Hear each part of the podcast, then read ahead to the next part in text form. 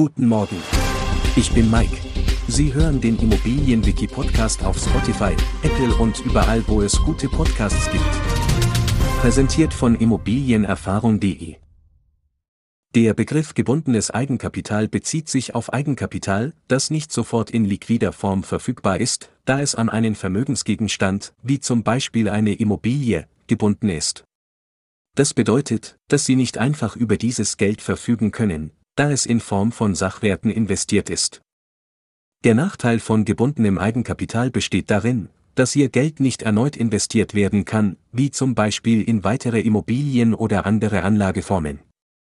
Es ist vorübergehend nicht frei verfügbar und kann daher nicht anderweitig genutzt werden. In solchen Fällen kann eine Vollfinanzierung eine interessante Alternative für den Immobilienerwerb sein. Bei einer Vollfinanzierung wird der gesamte Kaufpreis der Immobilie durch ein Darlehen finanziert, ohne dass liquides Eigenkapital eingebracht werden muss. Allerdings setzt eine Vollfinanzierung in der Regel eine ausgezeichnete Bonität voraus. Es ist wichtig, die Vor- und Nachteile der verschiedenen Finanzierungsoptionen sorgfältig abzuwägen und sich über die langfristigen Auswirkungen auf Ihre finanzielle Situation im Klaren zu sein. Zusammenfassend sollten Sie sich merken, gebundenes Eigenkapital ist Eigenkapital, das an einen Vermögensgegenstand gebunden ist und nicht in liquider Form vorliegt.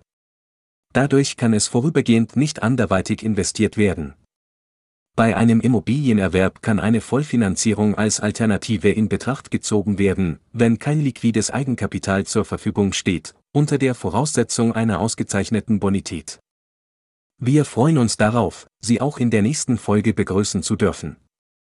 Schauen Sie gerne jederzeit bei immobilienerfahrung.de vorbei und abonnieren Sie unseren Podcast, um keine Folge zu verpassen. Bleiben Sie dran und bis zum nächsten Mal.